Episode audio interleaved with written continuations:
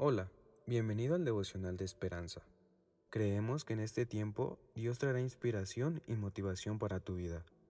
Así que prepárate para recibir una palabra de parte de Dios. 20 de octubre. Derrumbados interiormente.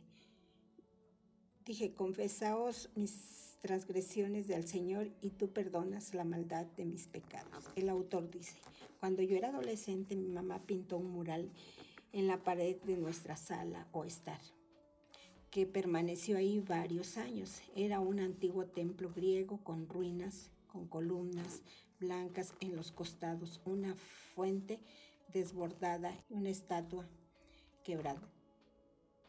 Cuando miraba la estructura helénica que previamente había sido tan bella, trataba de imaginar que le había destruido con curiosidad, especialmente cuando empezaba a estudiar sobre la tragedia de la gran civilización que se había deteriorado y derrumbado desde su interior.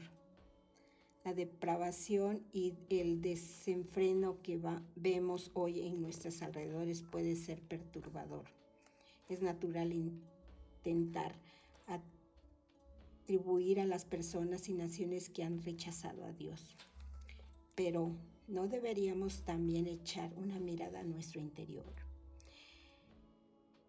Las estructuras nos advierten que somos hipócritas cuando llamamos a otros a dejar el camino pecaminoso sin observar más profundamente en nuestro corazón. El Salmo 23, 32 nos desafía a ver nuestro pecado y confesarlo.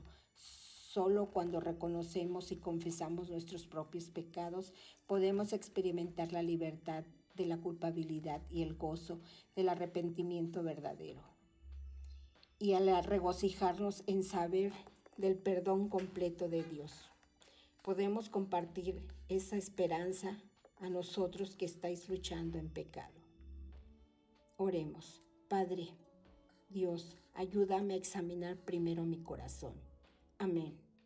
Esperamos que hayas pasado un tiempo agradable bajo el propósito de Dios. Te invitamos a que puedas compartir este podcast con tus familiares y amigos para que sea de bendición a su vida.